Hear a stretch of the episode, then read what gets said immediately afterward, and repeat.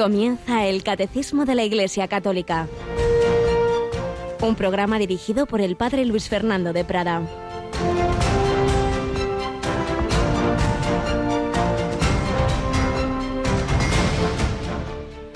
Habéis olvidado la exhortación paternal que os dieron, Hijo mío, no rechaces la corrección del Señor ni te desanimes por su reprensión, porque el Señor reprende a los que ama y castiga a sus hijos preferidos. Soportáis la prueba para vuestra corrección, porque Dios os trata como a hijos. Pues qué padre no corrige a sus hijos. Alabados sean Jesús, María y José. Muy buenos días, querida familia de Radio María. En este miércoles 3 de febrero de 2021, la primera lectura que seguimos tomando de la carta a los hebreos en la Santa Misa, pues tiene este texto tan llamativo, ¿verdad? ¿Cuántas veces he oído, Padre, yo he hecho a Dios para que me castigue así? Asociamos el pasarlo mal, el sufrimiento, con que he sido malo y es un castigo. Y claro, nos dice la carta a los hebreos que es al revés, que no te desanimes, porque el Señor ama y castiga, ya le explicamos esto, a sus hijos preferidos. Dice Jesús cuando estaba con esa eh, parábola, con esa con ese ejemplo de la vid y los sarmientos, que cuando eh, da fruto, da fruto eh, una, una cepa, la poda para que dé más fruto.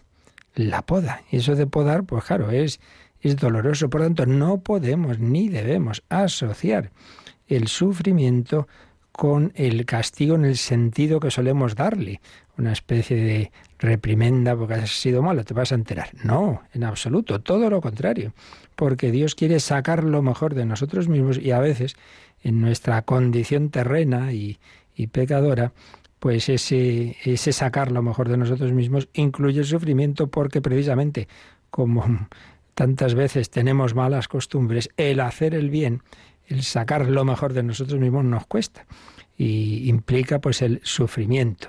Y San Francisco Javier pues se dio cuenta que para realmente crecer en confianza en Dios no había nada mejor que el estar sin nada en que apoyarse, en que, todo humanamente te falte, te, te vaya mal. Y ahí es donde veía que se unía a Dios y donde Dios le recompensaba con grandes consolaciones. En cualquier caso, Dios ama, ama a sus hijos preferidos les manifiesta su amor, pues también, no solo, pero también cuando hace o permite, que normalmente lo que hace es que permite circunstancias dolorosas que de ninguna manera debemos interpretar como solemos, como en tantas religiosidades naturales, de oh, entonces es que, es que, es que Dios se está castigándome por lo que he hecho mal, que no, que no. Porque claro, por esa regla de tres, ¿quiénes han sufrido más que el Señor Jesús y la Virgen María? Entonces, ¿qué pasa? ¿Que eran muy malos? Pues no, santos inocentes. Jesucristo como Hijo de Dios, María llena de gracia. Pero el sufrimiento tiene un sentido, por un lado, en nuestro caso de, de, purificación y de crecimiento en santidad, y en el caso del Señor y de María, y también nuestro de colaboración a la redención, de ser fecundos. Ese ejemplo que también pone la Escritura de la madre que, la mujer que va a dar a luz y lo pasa mal, lo pasa mal, pero es un sufrimiento fecundo y luego ni se acuerda, dice Jesús, del mal rato en cuanto ve al Hijo. Pues le pedimos al Señor, le pedimos a la Virgen María. Ayer recordábamos lo que le decía Simeón, una espada de dolor traspasará tu alma. Le pedimos que no dudemos del amor de Dios cuando las espadas de dolor traspasan nuestra alma. Bueno, y precisamente mañana profundizaremos en esa escena en nuestra oración mensual de la hora santa. Tenemos un día más a Yolanda. Buenos días, Yoli. Muy buenos días, padre. Pues ya sabemos, ¿verdad?, que jueves, víspera de primer viernes de mes significa oración nocturna en Radio María. Así es, así que mañana jueves a las 11 de la noche, las 10 en Canarias, pues tendremos esta hora santa aquí en Radio María y que podrán seguir con imágenes a través de nuestra página web www.radiomaria.es. Y recordamos, Jolly, que muchas personas les gusta, les da devoción que sus intenciones de oración estén ahí al pie del altar, pero hoy es el último día para enviarlas. ¿Recuerdas eh, los cauces para ello? El email para enviar esas peticiones y que las pongamos aquí en el altar junto al Señor en la hora santa, pues es muy fácil, es hora santa todo junto, arroba radiomaria.es. Hora santa, arroba radiomaria.es. Pues ya lo sabéis, ahí estaremos unidos en oración, como ya también empezábamos ayer la novena a la Virgen de Lourdes hacia las doce y cuarto, doce y veinte, después de la hora intermedia. En oración, pidiendo al Señor su gracia para todas las circunstancias de la vida agradables y desagradables. Y como ayer os decía, después de esta entradilla que en la que solemos tomar la palabra de Dios, tenemos, pues, según distintas épocas de este programa, hemos ido tomando diversos testimonios de vidas de santos o de personas en la vida ordinaria o artículos y hemos vuelto a coger, lo haremos unos cuantos días, algunos artículos que escribía este sacerdote y, periodista y, con una eh, capacidad literaria extraordinaria, Martín Descalzo. Y fijaos, me he encontrado un artículo que escribió allá por el año 81, cuando hubo un drama en, España tremendo también, un, contagio que hizo muchísimo daño. Bueno, perdón, no era un contagio, una intoxicación. ¿Os acordáis? Los mayores de la colza, el aceite de colza. Yo recuerdo los informativos empezaban siempre al principio, no se sabía qué era. Tantos muertos por la neumonía típica, la llamaban así, hasta que se descubrió que fue una intoxicación de un aceite que debería ser para uso industrial y sin embargo pues se adaptó para uso humano con unas consecuencias dramáticas. Más de mil muertos, muchísimos afectados al cabo de los años, físicamente, psicológicamente, en fin, ahí nosotros no, yo no voy a entrar en lo que ocurrió ahí, todas las discusiones judiciales y tal. A lo que voy es que hubo conventos que se contagiaron. Eh, y dale con contagiar, y ya está uno con la pandemia actual, hubo que se intoxicaron. Y uno de ellos, en un pueblo de Toledo, la diócesis de Toledo, pues de él nos habló eh, Martín Descalzo y lo que decía entonces creo que lo podemos aplicar en lo que aquí nos interesa, que es pues el saber tomar el dolor y el saber unirnos también y ahora sí, pues lo que estamos viviendo con, con esta pandemia, pues que lo vivamos siempre con espíritu de fe, como hicieron estas monjas. Titulaba así ese artículo que vamos a resumir, Las monjas de la colza, las monjas de la colza.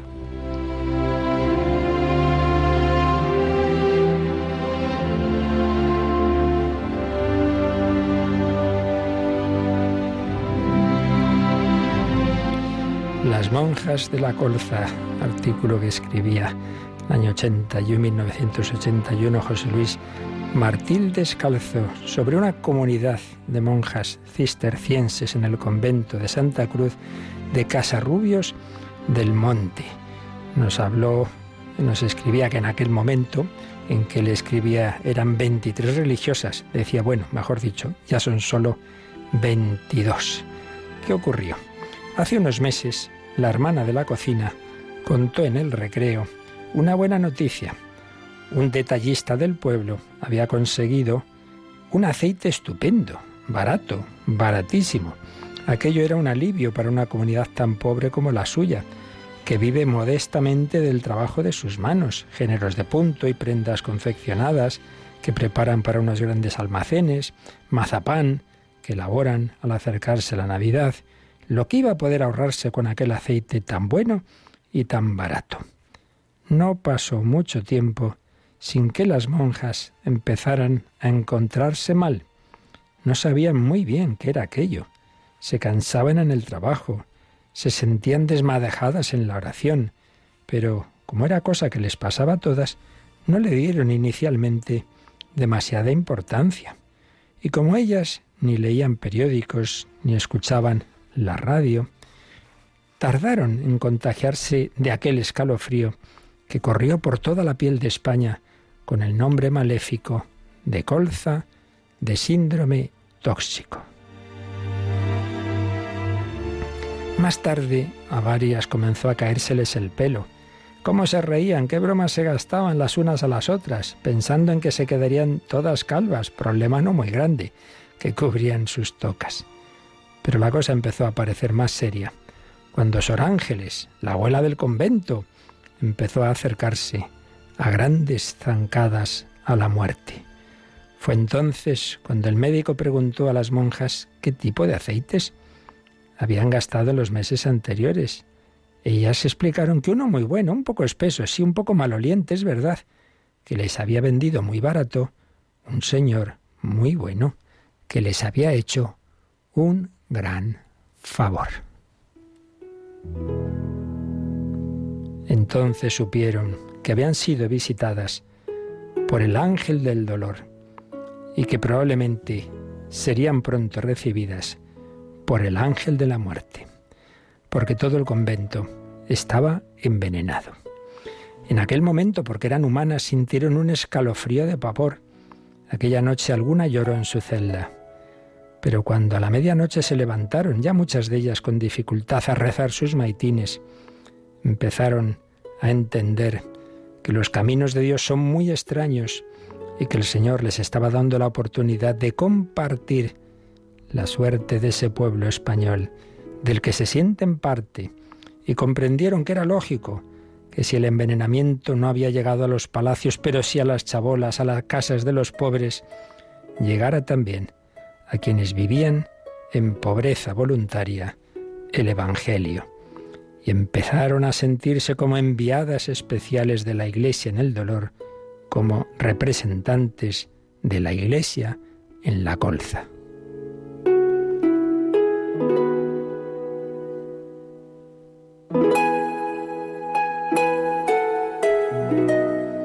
Y pensaron que esta era la gran hora de demostrar su fe y de explicar al mundo las verdaderas razones de su alegría.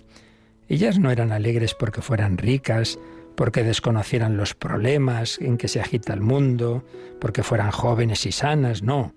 Eran alegres porque creían en Dios y en el sentido exaltante de sus vidas y su vocación, y hasta ahí no llegaban a afectar los envenenamientos. La colza amordazaba sus miembros, pero no sus almas, debilitaba sus articulaciones, no su corazón. Y les pareció que se multiplicaba su alegría, les confortó el gozo con que Sor Ángeles la viejecita se encaminaba a la muerte. Les animó su esperanza, la entusiasmante confianza en el Señor con que vio pagarse su vida. De Roma las autorizaron para que acortasen sus cuatro horas y media diarias de oración, pero ellas no quisieron recortes, solamente aceptaron trasladar los maitines desde la medianoche. Ya era físicamente imposible levantarse a esa hora, hasta la caída de la tarde, y aceptaron que alguna otra religiosa de otros conventos viniera a ayudarlas en la fabricación de mazapanes, ya que no deseaban dejar sus dulces, sin dulces a la buena gente que se los había encargado. Bendijeron a Dios porque aquella enfermedad tan mala les había dado la oportunidad de ir unos días a la sierra, que era tan bonita como las manos de Dios, y les pareció una aventura tener que trasladarse cada tarde a Toledo para los ejercicios de recuperación en un hospital. Hubo un momento en que temieron que aquello pudiera ser un castigo de Dios por no haber cumplido plenamente en su entrega. Lo que decíamos antes, esa tentación que nos suele venir, incluso puede venir a una monja de clausura. Pero la abadesa general de la orden les explicó muy bien que ese no es el estilo de Dios, que aquello era una predilección del cielo para que esta comunidad viviera más íntegramente el misterio de la muerte y resurrección de Jesús. Y desde ese momento se sintieron abanderadas de la Pascua pensando que aquel Señor tan bueno que les vendió el aceite envenenado era en definitiva un ángel equivocado que a través del mal había servido de involuntario mensajero de esa predilección. Y siguieron rezando y riendo, felices de ver que poco a poco la muerte retrocedía en su sangre, aunque en otras tenemos que añadir que después fueron también muriendo. Se habían sentido, se habrían sentido felices si el Señor hubiera querido acompañar hubiera querido el testimonio de acompañar a los ángeles, como ya digo, de hecho, les ocurrió a varias. Pues pedimos al Señor que todas las circunstancias de la vida, especialmente las dolorosas, incluso aunque digamos, es que esto ha sido por tal cosa, por tal persona, por sea lo que sea.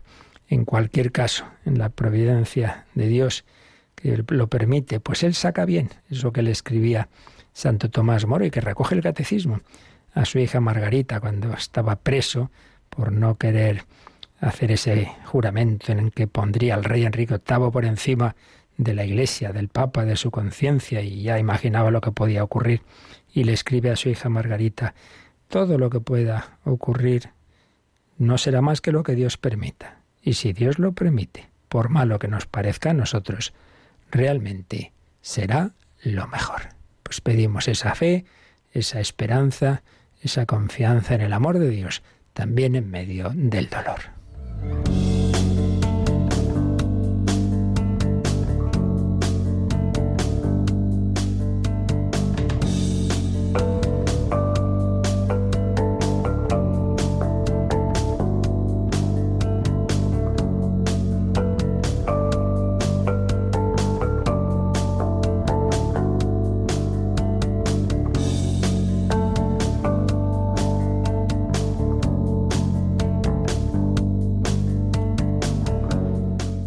fe que hay que alimentar, si no se puede ir apagando. No solo de pan vive el hombre, sino toda palabra que sale de la boca de Dios. La palabra de Dios, su gracia, los sacramentos alimentan nuestra alma y esa pues hace que, que, que la fe, la esperanza y el amor no solo no decaigan ante los momentos difíciles, sino al revés, que se fortalezcan porque el Señor busca siempre nuestra santidad. Bien, pues ese alimento del alma a través de la palabra de Dios es lo que estamos viendo en esta parte del catecismo sobre la liturgia y cómo el Espíritu Santo que inspiró la palabra de Dios transmitida oralmente en la tradición y escrita en la Sagrada Escritura, ese mismo Espíritu Santo es el que ahora en la liturgia hace viva esa palabra, particularmente cuando se lee pues eso, la Sagrada Escritura en las celebraciones litúrgicas, pero también cuando uno invoca al Espíritu Santo y hace su rato de oración. Tenemos que pedirle que, que, no lo leamos simplemente, pues eso, como una cosa de erudición o del pasado, de historia. No, no, no. Es lo que Dios me dice a mí ahora. Pero indudablemente tiene el lugar principal de asimilar esa palabra de Dios, la sagrada liturgia. Por eso el Papa Francisco instituyó ese domingo de la palabra de Dios y estábamos leyendo esa carta, o resumida un poco, esa carta apostólica a Peruit Ilis, les abrió el entendimiento, una expresión del Evangelio de San Lucas, de cómo Jesús resucitado les abrió el entendimiento a los apóstoles para comprender las escrituras. Estamos resumiendo, como digo, esta carta porque nos ayuda en el punto que estamos del catecismo, este apartado, para ver la importancia de la palabra de Dios y cómo aprovecharla en nuestra vida. Habíamos visto pues cómo está esa relación intensa entre Cristo resucitado, la Iglesia, comunidad de creyentes, y la Sagrada Escritura. Mm, sin, sin, el Señor no podemos entender la Escritura, pero sin la Escritura tampoco vamos a conocer al Señor, porque a Jesucristo lo conocemos, lo que hizo, lo que enseñó, pues gracias a la Sagrada Escritura, lo que se profetizaba de él en el Antiguo Testamento y lo que luego ya nos cuenta el Nuevo Testamento. Recordaba el Papa Francisco los grandes documentos, el del Vaticano II, la Dei Verbum, sobre la palabra de Dios, Luego la exhortación apostólica post-sinodal Verbum Domini, en la que Benedicto XVI recogía lo que se había tratado en un sínodo de los obispos sobre la palabra de Dios y con su gran sabiduría pues resumía todo ello y nos lo enseñaba y lo aplicaba a nuestra vida. Hablaba de ese tercer domingo del tiempo ordinario como una jornada, como un domingo dedicado especialmente a que valoremos la palabra de Dios Luego nos recordaba esa escena tan importante en la historia de Israel de cuando vuelven del exilio de Babilonia, habían quedado sin nada, no habían tenido en esos más de medio siglo, no habían tenido asambleas litúrgicas, pero les dejan volver y entonces están en Jerusalén, el pueblo reunido, ya el templo había sido destruido, pero se reúnen y ahí los levitas van leyendo. Han retomado ese libro que, que, no habían vuelto a escuchar en esos años del exilio, han retomado la ley, esos grandes libros del inicio de, de lo que llamamos nosotros el Antiguo Testamento, y nos lo cuenta el libro de Nehemías en el capítulo 8, cómo está todo el pueblo reunido, escuchando con atención, y lloraban de emoción al escuchar otra vez la palabra de Dios, tanto que les tienen que decir, no, no, no, que hoy es un día consagrado al Señor. No estéis tristes ni lloréis. No os pongáis tristes. El gozo en el Señor es vuestra fortaleza. Entonces el Papa nos decía que también nosotros tenemos, como aquel pueblo de Israel, que escuchar la palabra de Dios, profundizar en ella, la importancia de que los pastores la expliquen. Entonces nos hablaba de la homilía, pero también de los catequistas. Pues en la catequesis, pues transmitir a niños jóvenes o adultos, pues la palabra de Dios. Eh, como luego siempre esa escena tan importante en todo este tema que es Emaús, como Jesucristo nuestro Señor a esos dos discípulos que habían perdido la no mucha fe que tenían, pues cómo les va exponiendo lo que estaba anunciado sobre el Mesías en esos libros del Antiguo Testamento, la ley, los profetas. Les hace ahí una clase de, teología bíblica que ya nos hubiera gustado poder grabar. Pero cómo ese camino de Maús, a la luz de la palabra de Dios, desemboca en la cena, quédate con nosotros. Y entonces se sientan a la mesa y Jesús al partir el pan lo reconocieron. Y ahí vemos un signo pues de lo que es nuestra celebración eucarística. Primero es la palabra de Dios, liturgia de la palabra, lo que fue el camino de Maus, pero luego la fracción del pan, luego la Eucaristía, el sacramento. Y por eso terminábamos ayer recordando como decía el Santo Padre que la Sagrada Escritura y los sacramentos no se pueden separar, no se pueden separar. Cuando los sacramentos son introducidos e iluminados por la palabra, se manifiestan más claramente como la meta de un camino en el que Cristo mismo abre la mente y el corazón al reconocimiento de su acción salvadora. Y por eso terminábamos también recordando esa preciosa expresión de, del Señor resucitado en el libro del Apocalipsis. Mira que estoy a la puerta y llamo. Si alguno escucha mi voz y me abre, entraré, cenaré con él, como cenó con los discípulos de Maus. Bien, pues después, número 9 de esta carta Perutilis, el Papa recuerda otro texto muy importante sobre la palabra de Dios. Es en la segunda carta de San Pablo a su gran discípulo Timoteo. Ya San Pablo está al final de su vida esta carta es de algún modo su testamento espiritual. Entonces le insiste a Timoteo en que constantemente lea la Sagrada Escritura, porque le dice, segunda Timoteo 3:16, toda escritura es inspirada por Dios y es útil para enseñar, para arguir, para corregir, para educar. Así que aquí tenemos varios aspectos en esta frase. Por un lado, que la escritura está inspirada por Dios. Un punto fundamental cuando se estudia escritura es esto, que es eso de la inspiración, que no es simplemente, bueno, la inspiración de un artista que está ahora en un momento de emoción y le viene la inspiración, es mucho más.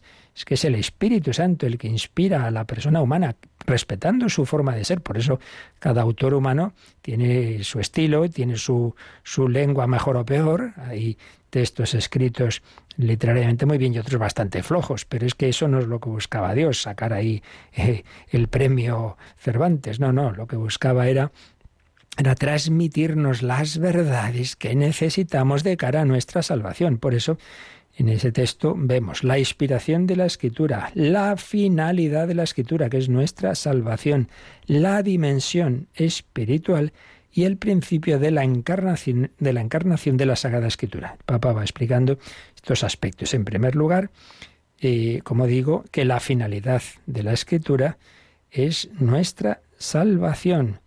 Eh, los libros de la Escritura, dice la Dei Verbum del Vaticano II, enseñan firmemente, con fidelidad y sin error, la verdad que Dios quiso consignar en las sagradas letras para nuestra salvación. Eso es lo importante. Entonces a la Biblia no hay que ir para buscar precisión de tipo histórico o científico, no, no. La Biblia no, no tiene ese fin, sino que busca nuestra salvación, es decir, nuestra unión con Dios. Evidentemente, si cuando estamos hablando de libros históricos, ahí hay historia, pero que no se trata de la historia de no sé qué gran historiador, se trata de la historia mm, que nos ayuda a nuestra salvación. Por eso, esa palabra de Dios, esa palabra de Dios que ha sido inspirada por el Espíritu Santo, también debemos invocar al Espíritu Santo para que nos haga bien, para que cumpla esa finalidad. Por eso dice el Papa, sin la acción del Espíritu Santo, el riesgo de permanecer encerrados en el mero texto escrito estaría siempre presente, facilitando una interpretación fundamentalista, de la que es necesario alejarse para no traicionar el carácter inspirado, dinámico y espiritual que el texto sagrado posee. Como recuerda el mismo apóstol San Pablo en la segunda Corintios, la letra mata, mientras que el espíritu da vida. El Espíritu Santo transforma la Sagrada Escritura en palabra viva de Dios, vivida y transmitida en la fe de su pueblo santo. Por tanto, acción del Espíritu Santo no sólo en la formación de la Sagrada Escritura, inspirando a sus autores, a sus escritores, sino que actúa ahora, actúa en aquellos que se ponen a la escucha de la palabra de Dios. Por eso insisto, cuando hagamos oración o vayamos a cualquier celebración, es importante prepararnos antes, un poquito de oración e invocar al Espíritu Santo. Ven Espíritu Santo, ayúdame a vivir este momento desde la fe, que, me, que vengo aquí porque tengo fe, pero espero salir con más fe, porque se va alimentando, se va alimentando. Y por eso hay un principio también muy importante de la interpretación de la Biblia que recordaba la Dei Verbum del Vaticano II, y es que la Sagrada Escritura se ha de leer e interpretar con el mismo espíritu con que fue escrita. Por eso, un santo que a lo mejor pues no sabe mucha erudición, no ha hecho eh, teología bíblica, no ha hecho Sagrada Escritura en no sé qué universidad muy importante, y sin embargo está lleno del Espíritu Santo, y le pasa como a Santa Teresita, que, decía, hombre, yo, a mí me hubiera encantado eh, estudiar griego, fijaos, para, para, conocer mejor el Nuevo Testamento, pero realmente no le hacía falta, porque el Espíritu Santo la iluminaba, la, la comprensión de la Escritura, y ella lo dice muchas veces, ¿no? Textos de la Escritura como fueron claves para ella, por ejemplo, cuando está toda con la, el tema de que ella quería ser un poco de todo, ¿no? Carmelita, por supuesto, que es lo que era, pero mártir, soldado, apóstol, misionero, quería tener todas las vocaciones y está ahí inquieta hasta que de repente se encuentra con el famoso pasaje de, San Pablo en la primera Corintios 13, cuando habla de, de que lo, lo más grande es el amor. Entonces es una luz muy grande para ella, mi vocación es el amor y como ese texto otros, ¿no? Por ejemplo, cuando dice en el Antiguo Testamento, me parece que en Isaías, si alguno es pequeñito que venga a mí, entonces se le ilumina eh, esa dimensión de la que ella va a ser doctora de la Iglesia, de la infancia espiritual. Sí, el Espíritu Santo llenaba esa alma sencilla y le hacía entender mejor que a muchos eruditos muy listos, entender mejor la Sagrada Escritura. Por eso invoquemos siempre al Espíritu Santo. Sigue diciendo el Papa Francisco, con Jesucristo la revelación de Dios alcanza su culminación y su plenitud, pero aún así el Espíritu Santo continúa su acción. Claro, la fe en la acción del Espíritu Santo, que sigue realizando una peculiar forma de inspiración cuando la Iglesia enseña la Sagrada Escritura y cuando el Magisterio la interpreta auténticamente. Esto es otra cosa. Claro, si solo tuviéramos la Escritura, cada uno la interpretara como le diera la gana, y entonces, ¿quién tiene la razón? Bueno, pues también el Señor nos ha dejado en la Iglesia esa, esa garantía de que hay una asistencia especial del Espíritu Santo a su jerarquía para interpretarla auténticamente. Por eso cuando han surgido dudas en la historia de la Iglesia, bien los papas, bien los concilios, no, no, no, esto hay que entenderlo así. Y Jesús lo prometió, esa asistencia del Espíritu Santo, quien a vosotros escucha, a mí me escucha. Luego, hay otro punto muy, muy bonito. Eh, que así como la palabra de Dios eterna, el verbo eterno, el logo, se hizo carne, pues también análogamente podemos hablar de encarnación de la palabra escrita. Me explico, dice la de Verbum. La palabra de Dios expresada en lenguas humanas se hace semejante al lenguaje humano, así como la palabra del Eterno Padre, asumiendo nuestra débil condición humana, se hizo semejante a los hombres. Esto decía el número 13 de la Dei Verbum. Entonces, comenta el Papa Francisco en este documento, es como decir que la encarnación del Verbo de Dios da forma y sentido a la relación entre la palabra de Dios y el lenguaje humano, con sus condiciones históricas y culturales. Eso que, que, Dios quería decirnos nos lo ha dicho al modo humano, en una determinada época, a través de una persona concreta, de Isaías, de Jeremías, de, Lucas, de Juan, de Pablo. En este acontecimiento toma forma la tradición con mayúscula, que es también palabra de Dios.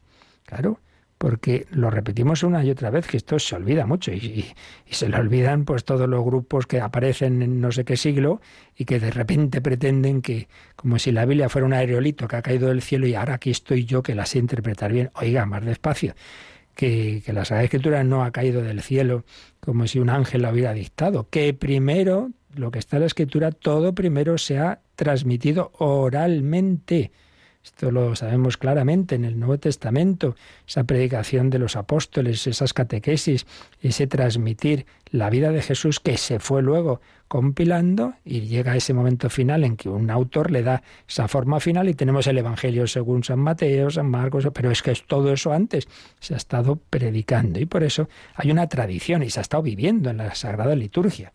Por eso dice el Papa, se corre el riesgo de separar la Sagrada Escritura de la tradición sin comprender que juntas forman la única fuente de la revelación. Ya lo explicamos en su momento. Hay una revelación de Dios que nos llega por dos cauces, pero que son absolutamente complementarios.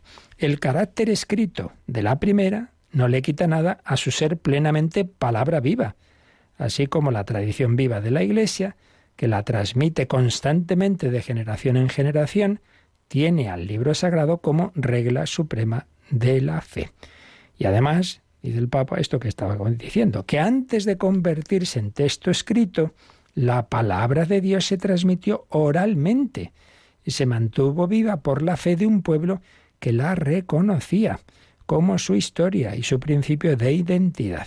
La fe bíblica se basa en la palabra viva, no en un libro. No somos religión del libro. Si lo es el Islam, que eso creen, que es un libro como dictado por Dios y ya está aquí. No, no, somos religión de Cristo vivo que nos ha hablado y que ha fundado la Iglesia y que a través de ella nos llega por esos cauces de la tradición y de la escritura que fue poniendo por escrito lo que antes ya se estaba viviendo y predicando y que sigue actuando a través de la Iglesia ese Jesús resucitado por su Espíritu Santo. Cuando la Sagrada Escritura se lee con el mismo espíritu con que fue escrita, permanece siempre nueva siempre nueva, incluido el Antiguo Testamento, lo llamamos antiguo, pero es nunca viejo, en cuanto que es parte del nuevo. Claro, porque a la luz del nuevo ya tiene un sentido muy especial. Todo es transformado por el único espíritu que lo inspira. Todo el texto sagrado tiene una función profética. No se refiere al futuro, sino al presente de aquellos que se nutren de esta palabra. Jesús mismo lo afirma al comienzo de su ministerio, cuando va a la sinagoga de su pueblo de Nazaret, dice, después de leer aquel pasaje de Isaías, dice, hoy se ha cumplido esta escritura que acabáis de oír. Hoy. Por eso la palabra de Dios siempre es actual y viva. Hoy te dice a ti lo que se escribió hace 30 siglos en, en tal libro del Antiguo Testamento. Hoy, para ti como para Teresita, decíamos antes, se hace actual, te ilumina tu vida. Quien se alimenta de la palabra de Dios todos los días, ojalá, quien se alimenta de la palabra de Dios todos los días se convierte en contemporáneo de las personas que encuentra. No tiene tentación de caer en nostalgias estériles por el pasado ni en utopías desencarnadas hacia el futuro. La Sagrada Escritura realiza su acción profética sobre todo en quien la escucha. Sí, sí, causa dulzura y amargura. Qué bonito. Me supo en la boca dulce como miel, dice el profeta Ezequiel. Sí, sí, pero también dice en el Apocalipsis que en mi boca sabía dulce como la miel, pero cuando lo comí mi vientre se llenó de amargor. ¿Qué quiere esto decir? Que a veces el Señor nos da ahí un toquecito y te cuesta y te duele. Oye, que no, que esto no estás haciendo bien, ¿eh? La dulzura de la palabra de Dios nos impulsa también a compartirla con quienes encontramos en nuestra vida para manifestar la certeza de la esperanza que contiene, como dice la primera carta de Pedro en el capítulo 3. La amargura se percibe cuando comprobamos cuán difícil es para nosotros vivirla de manera coherente o cuando experimentamos su rechazo, porque no se considera válida para dar sentido a la vida. Es necesario no acostumbrarse nunca a la palabra de Dios, sino nutrirse de ella para descubrir y vivir en profundidad nuestra relación con Dios y con nuestros hermanos. Vamos a pedírselo al Señor que asimilemos esa palabra de Dios, que nos dejemos tocar el corazón, que nos dará dulzura y a veces nos dará un coscorrón, pero lo importante es eso, que dejemos al Señor entrar en nuestra vida.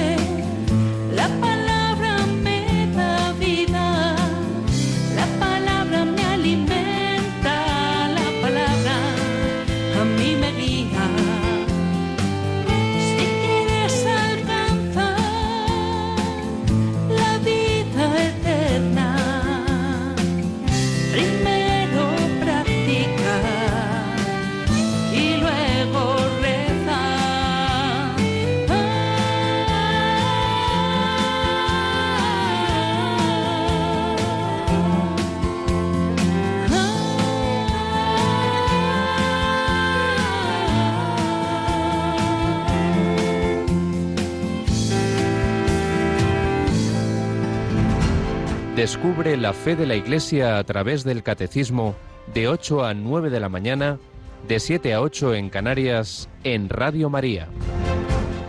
La palabra de Dios. Finalmente, el Papa recuerda cómo la Sagrada Escritura está tan unida con la caridad. Nos, la palabra de Dios nos señala constantemente el amor misericordioso del Padre que pide a sus hijos que vivan en la caridad. La vida de Jesús es la expresión plena y perfecta de este amor divino que no se queda con nada para sí mismo, sino que se ofrece a todos. Y nos recuerda una parábola, esa parábola del rico Epulón y el pobre Lázaro. Y ahí hay un texto muy impresionante. Cuando el rico le dice a Abraham, ay, que, que, que vaya Lázaro y hable a mis hermanos y, les hable de lo que hay aquí en el más allá para que, para que no hagan lo mismo que yo hice, le dice Abraham. Tienen a Moisés y a los profetas, que los escuchen. Claro, dice, ¿qué es eso? Que tiene que aparecerse un muerto, que ya Dios está hablando a través de Moisés y los profetas. ¿Veis qué, qué llamativo esto? La Sagrada Escritura nos llama y nos invita a amar, no a hacer como ese rico, que se guardó todo para sí. La Sagrada Escritura nos invita a practicar la misericordia. La palabra de Dios nos quiere sacar del individualismo. Y finalmente hace alusión a la escena de la transfiguración, también muy importante. Sabéis que ahí se aparecieron, cuando Pedro, Santiago y Juan están viendo a Jesús, de repente aparecen Moisés y Elías. ¿Y a quién representan Moisés y Elías? La ley y los profetas. Moisés la ley, pero ojo, los israelitas cuando hablan de la ley no se es los mandamientos, sino todos esos primeros libros, Génesis, Éxodo, Levítico, la ley y los profetas. En definitiva, es una manera de decir la Sagrada Escritura, la revelación de Dios en el Antiguo Testamento. Por tanto, esa transfiguración que hacía referencia a la fiesta de las tiendas, cuando Esdras y Nehemías leían el texto sagrado después del exilio, como antes recordábamos, esa escena anticipa la gloria de Jesús en preparación para el escándalo de la pasión, una gloria que es aludida por la nube. Bien, pues esa transfiguración, dice el Papa, es similar a la de la Sagrada Escritura, que se trasciende a sí misma cuando alimenta la vida de los creyentes. Por eso es decisivo, dice la exhortación de Benedicto XVI Verbum Domini, comprender el paso de la letra al espíritu. Hay que trascender la letra. Y el último punto de esta carta del Papa nos habla de la Virgen María. En el camino de escucha de la palabra de Dios nos acompaña la Madre del Señor, reconocida como bienaventurada por Isabel, porque creyó en el cumplimiento de lo que el Señor le había dicho. María creyó la palabra de Dios. La bienaventuranza de María, dice Francisco, precede a todas las bienaventuranzas pronunciadas por Jesús para los pobres, mansos, afligidos, etc., porque es la condición necesaria para cualquier otra bienaventuranza. Ningún pobre es bienaventurado por ser pobre. Lo será si, como María, cree en el cumplimiento de la palabra de Dios. Lo recuerda San Agustín, que decía esto. Entre la multitud de los oyentes de Cristo, ciertas personas dijeron admiradas, feliz el vientre que te llevó. Pero Jesús dijo, no, no, más bien, felices quienes oyen y custodian la palabra de Dios. Esto equivale a decir, decía San Agustín, mi madre, también mi madre, a quien habéis calificado de feliz, lo es porque custodia la palabra de Dios. No porque en ella la palabra se hizo carne y habitó entre nosotros, no, no, primero porque custodia la palabra de Dios mediante la que ha sido hecha y que en ella se hizo carne. Bien, pues una llamada más que nos hace la Iglesia a través de este documento, Aperuit Ilis, fechado el 30 de septiembre, fiesta de San Jerónimo, de 2019, en el 1600 aniversario de la muerte de este gran doctor de la Sagrada Escritura, San Jerónimo, una llamada a que nos alimentemos más y más de la palabra de Dios.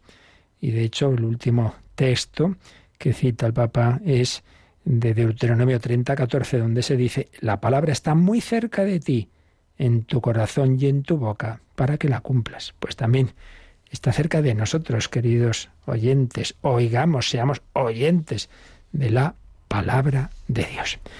Bien, pues vale la pena leer estos documentos que nos instruyen y sobre todo que nos animan a acudir a la palabra de Dios. Y con ello terminamos el comentario a este apartado que hemos estado viendo del catecismo.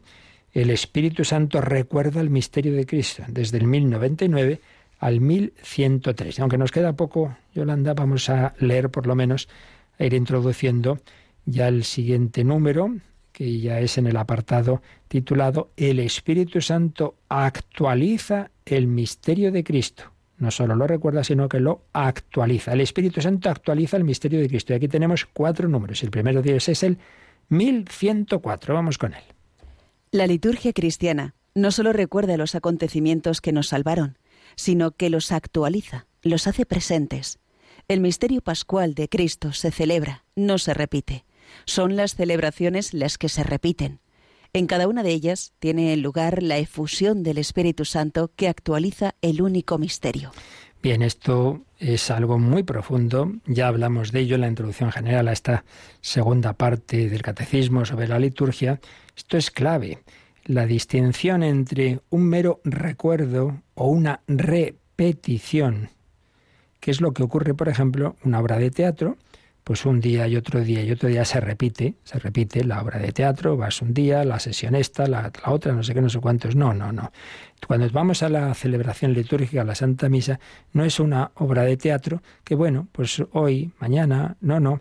Lo, lo, lo que celebramos ocurrió una vez. Cristo no muere cada día resucita cada día, murió y resucitó, y nació y tal. Todo eso ocurrió en un determinado momento. Entonces no es que repetimos eso, sino que aquello que ocurrió se hace ahora misteriosamente presente, se nos comunica la gracia que Cristo quiere darnos a todos como fruto de ese acontecimiento, ante todo del acontecimiento central que es el misterio pascual, la muerte y resurrección, pero también ese nacimiento, esa transfiguración, etcétera, etcétera. Por eso dice que la liturgia no solo recuerda, nos juntamos aquí, como cuando nos juntamos a recordar a un personaje, le hacemos un homenaje, entonces aquí los cristianos nos juntamos y nos acordamos de lo que hizo Jesús, que no es eso, que no es eso. No solo recuerda subjetivamente los acontecimientos salvadores, sino que los actualiza, los hace presentes luego habrá miles de teorías, pero siempre hay que distinguir el hecho en el que creemos y luego cómo se explica. ¿Cómo se explica? Pues ya con plenitud no hay nada, ningún punto mm, plenamente teológico que entendamos aquí del todo, porque todo lo de Dios, como es natural, nos supera, lo vamos, nos vamos acercando, del todo ya lo entenderemos. Pero lo importante es que creemos en, en lo esencial y es que aquí se hace presente aquello. El misterio pascual se celebra, no se repite. Sí se repiten las celebraciones, pero en cada una de ellas tiene lugar la efusión del Espíritu Santo que actualiza el único misterio. ¿Qué es lo importante? Pues que tú vas a recibir esa comunicación de la vida divina, del Espíritu Santo, que quiere llenar tu corazón. Cristo nació en el pesebre para nacer hoy en tu corazón. Hoy Cristo nace, porque hoy quiere nacer en tu corazón. Entonces, cuando tú vas a celebrar la liturgia en Navidad, lo importante es eso, ¿no? Que es Jesús que nació hace 20 siglos, hoy a través de la liturgia quiere nacer en tu corazón. Qué bonito es, por ejemplo, recordar la conversión de Paul Claudel.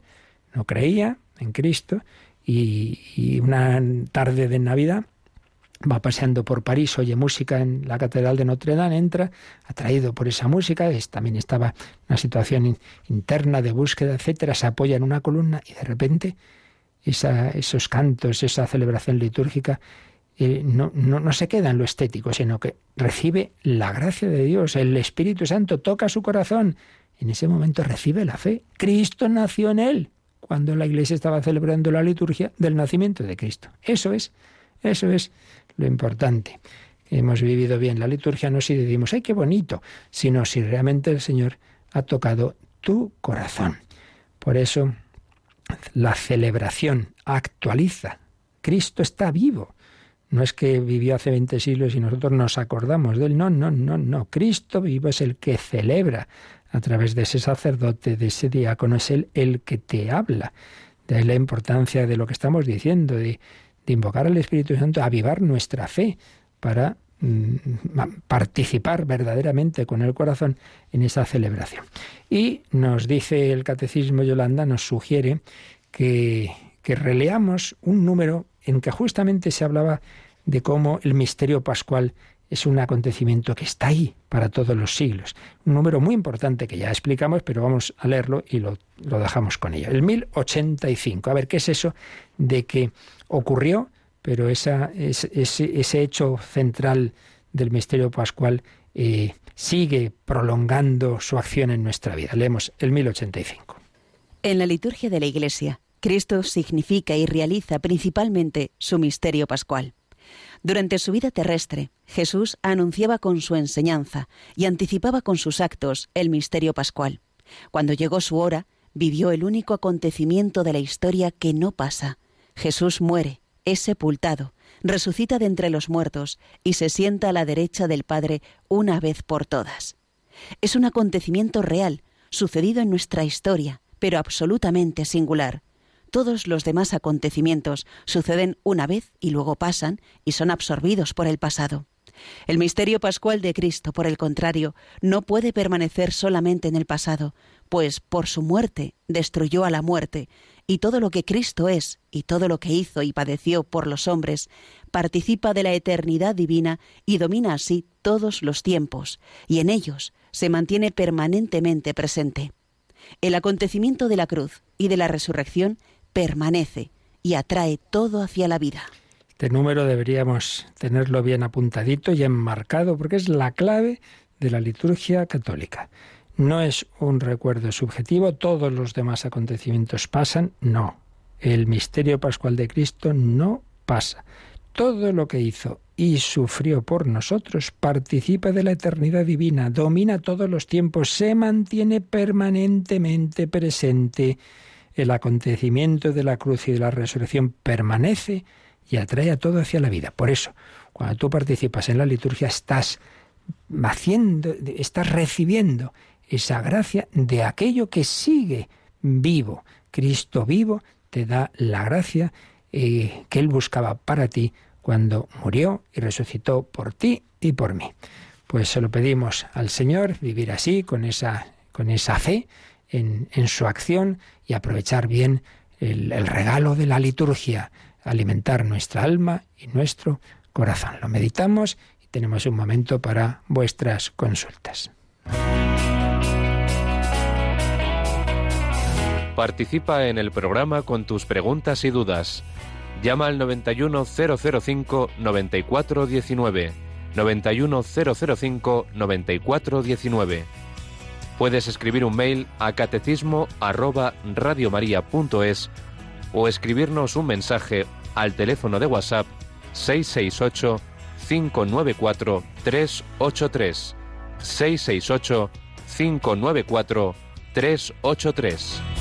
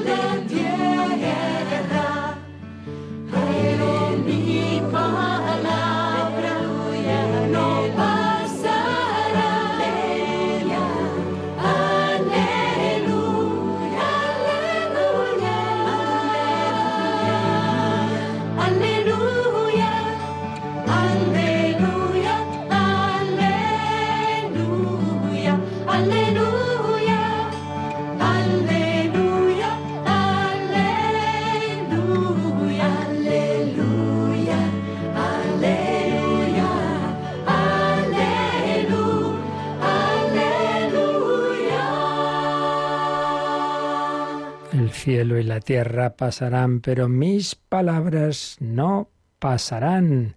Por eso edifiquemos nuestra vida sobre ese fundamento sólido de la palabra de Dios, no sobre las palabras humanas que pasan y que eh, ayer una cosa y otra y, luego aquí si te he visto no me acuerdo.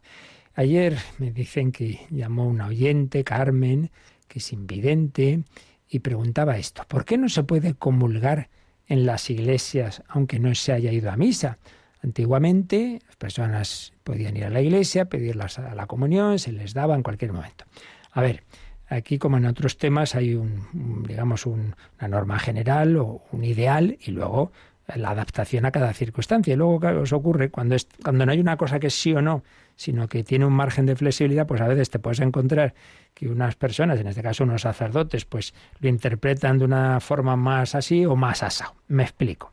A ver, el ideal, el principio general, creo que se deduce de lo que hemos visto hoy, es que la comunión es la parte final de toda una celebración una celebración litúrgica, la Santa Misa, en la que hay esos dos grandes platos, la liturgia de la palabra y la liturgia eucarística. La liturgia de la palabra, lo que decíamos de Maús, ¿verdad? Cuando va Jesús por el camino, eh, les va hablando y es como, como eso, como las lecturas y como la homilía de la primera parte de la misa. Y luego ya van a cenar y parte el pan. Entonces, claro, el ideal es que la comunión sea ese fruto último de toda esa celebración en la que primero está la liturgia de la palabra y luego el sacrificio de la misa. El sacrificio de la misa eh, había diversos tipos de sacrificios en Israel. Unos de ellos eran de holocausto, es decir, todo se quemaba para Dios, pero luego estaban los de comunión, es decir, algo como el cordero, que se ha sacrificado, pero luego se come. Hay una, como una especie de símbolo que era como, como, como unirnos con Dios. Eso que era simbólico, ahora no es simbólico, es que realmente comulgamos a ese mismo Jesucristo, a ese mismo Cordero de Dios que se ha inmolado por nosotros. Por eso, ¿cuál es el ideal? Pues hombre, que uno esté toda la misa, ha vivido la, parte de la palabra, ha vivido ese momento de lo, que es el, el, ofertorio, el sacrificio y ese mismo pan que ha sido consagrado en esa misa, el ideal es ese mismo, ese mismo comulgarlo ahí. Entonces todo el simbolismo de lo que estamos diciendo, ¿no? Ese sacrificio de Cristo que ahora yo participo de él comulgando. Claro. Entonces, en principio, pudiendo, uno, la comunión debe ser dentro de la misa. Ese es el principio general. Ahora bien, ahora bien, hay un ritual de comunión fuera de la misa. Entonces, en ese ritual, claro, sobre todo está pensado para quien no puede ir a misa, como es natural ante todos los enfermos. Y hoy día, el momento que estamos viviendo de pandemia, etcétera, pues claro, esto tiene una interpretación más amplia. Entonces, en primer lugar, y esto desde los primeros siglos existía, hay testimonios, vamos, del primer testimonio que tenemos de la celebración eucarística de cómo los diáconos llevaban la comunión a los enfermos. Entonces, en primer lugar, a las casas de aquel que no puede ir. Es evidente. Pero la pregunta que nos hace Carmen, bueno, pero si uno va a la iglesia y pide la comunión, vamos a ver, ahí es donde ya digo que entra un poco esta parte de que, de que, hay que ver en cada caso concreto. Hombre, si uno, pudiendo ir a misa, no, pues se presenta uno a la hora que le parece, y me esto la comunión. Hombre, no, no, no tiene sentido, porque, repito, pudiendo, lo normal es que la comunión sea dentro de la misa. Ahora bien, si una persona, por razones también de salud, de, que a esa hora no, no puede ir, eh, o, o, como yo conozco algún caso, que la verdad es que sí que me llamó la atención, una persona que conozco que normalmente va a misa todos los días, y un día, lo, por más que quiso, no pudo. Y pidió la comunión y se la negaron. A mí, desde luego, me parece que eso es una interpretación excesiva. Y de hecho, he estado mirando otra vez al ver esta pregunta, documento que yo sepa no ha habido nada posterior, si lo hay, pues que algún hermano sacerdote me lo comunique, eh, dice el, el ritual, dice que cuando un fiel pide con justa causa la comunión fuera de la misa, se le dé con justa causa. Es donde ya digo que entra la interpretación, a mí me parece que es justa causa que alguien un día no ha podido ir a misa, que cuando suele hacerlo no es por capricho, no es porque yo me presento aquí cuando me da la gana y usted ale a darme la comunión cuando yo le diga, no, claro que no, pero si hay una justa causa, me parece que lo normal es dar la comunión.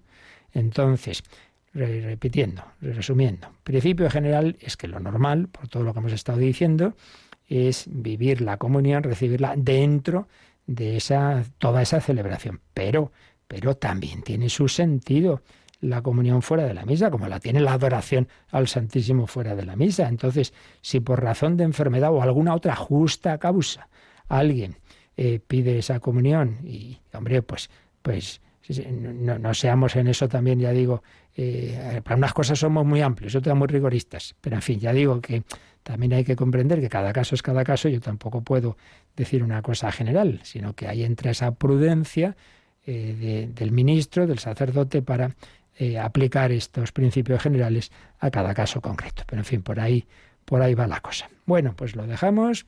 Recuerdo que hoy podéis enviar, si queréis todavía, esas intenciones para la hora santa mañana. Ya no mañana, por favor, que no nos da la vida para más. Y que luego esta noche a las 11 os espero en otro programa del hombre de Dios, que estamos hablando de la gula y, de los daños ecológicos de todos estos temas de la alimentación, los trastornos alimenticios, etcétera. A las 11 de la noche 10 en Canarias. Pero antes, a las 12 de mediodía, rezaremos el ángelus. La bendición de Dios Todopoderoso, Padre, Hijo y Espíritu Santo, descienda sobre vosotros. Alabado sea Jesucristo.